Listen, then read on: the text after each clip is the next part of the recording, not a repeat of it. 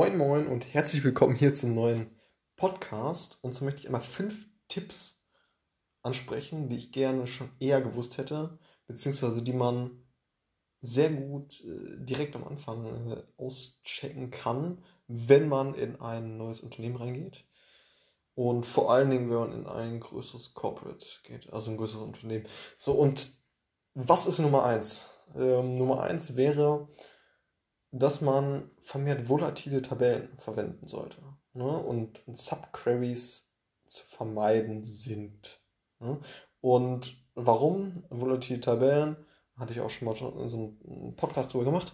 Äh, das ist schlicht und ergreifend äh, bei, ne, wir sehen jetzt bei SQL, dass man ja nicht direkt die ganze äh, ähm, Query irgendwie in einem Stück hinschreibt mit Subqueries und so weiter, sondern die aufstückelt in Bereiche, so in Funktionsbereiche, könnte man sagen. So ein, ein Bereich der Query hat jetzt, äh, ähm, oder ist jetzt dafür da, irgendwie das, das Zeitthema ähm, aufzuschlüsseln.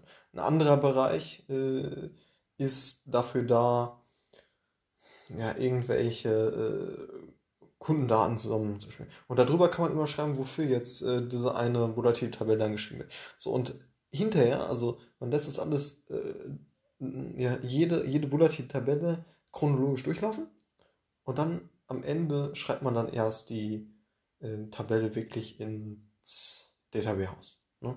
Und ähm, solche volatilen Tabellen, die sind eben erstmal nur im Arbeitsspeicher und genau, bringen dir einfach eine sehr, sehr gute Übersichtlichkeit in der Query. So. Sodass du eben auch noch in einem Jahr dann nachvollziehen kannst oder jemand anderes nachvollziehen kann, okay, was wurde jetzt genau gemacht? So, und das ist eben deutlich komplexer dann mit Subqueries und so weiter. Und unübersichtlicher. So. Dann das zweite ist, Aggregationsstufen auszuchecken bzw. nachzuvollziehen. So. Was mache ich damit? Habe ich auch der letzte Podcast war darüber, dass man wirklich guckt, okay, hm, es gibt verschiedene Aggregationsstufen ähm, ne, auf Transaktionsebene, da sind dann vielleicht alle Transaktionen drin äh, mit jedem Produkt. Das ist natürlich äh, eine riesen Datenmenge in dieser einen Tabelle. Und dass man dann eventuell guckt, okay, ähm, dass man diese diese ganz niedrigen äh, Aggregationsstufen eben meidet so, und eher höher, höher aggregierte Tabellen verwendet, wenn das möglich ist. Zum Beispiel die Wochen auf Wochenebene. So. Und genau, das ist eben auch noch wichtig zu wissen. Dann das dritte ist, ähm, ne, dass man eben, und das ergänzt sich perfekt äh, mit, dem, mit dem vorigen Punkt, dass man diese Riesentabellen dann vermeidet. Ne? Also diese, diese Tabellen, die eben beispielsweise auf Transaktionsebene sind und, und eine sehr, sehr große Datenmenge äh, vorherrschen. So, dann braucht Excel, äh, Quatsch, man braucht äh, das Data Warehouse natürlich sehr, sehr lange, um jede Zeile irgendwie durchzugucken. Wenn man so, so Riesentabellen dann irgendwie verwendet. Und das kann man eben vermeiden, so, indem man höher aggregierte Tabellen dann irgendwie nimmt.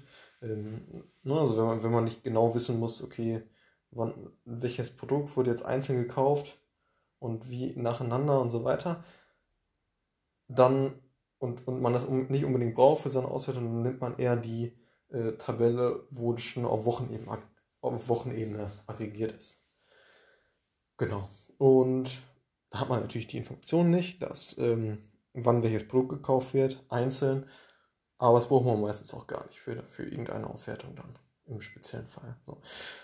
Was gibt es noch? Hm, dann würde ich mir zeigen lassen, welche Tabellen im Data Warehouse nach Pareto, gibt es ja das Pareto-Prinzip, 20% äh, der äh, Tabellen, die im Data Warehouse liegen, werden zu 80% der Zeit verwendet. Und da würde ich mir eben zeigen lassen, was genau diese 80% äh, sind. Also welche 20% der Tabellen wirklich relevant sind. Von den 100%. Es gibt 100% äh, Tabellen, ist ja klar. So, und, aber laut Pareto ist es halt eben so, dass ähm, ja, dann eben, eben nur 20% ähm, 80% der Zeit verwendet werden so, und in Benutzung sind. So, und ich will mir eben diese 20% zeigen lassen.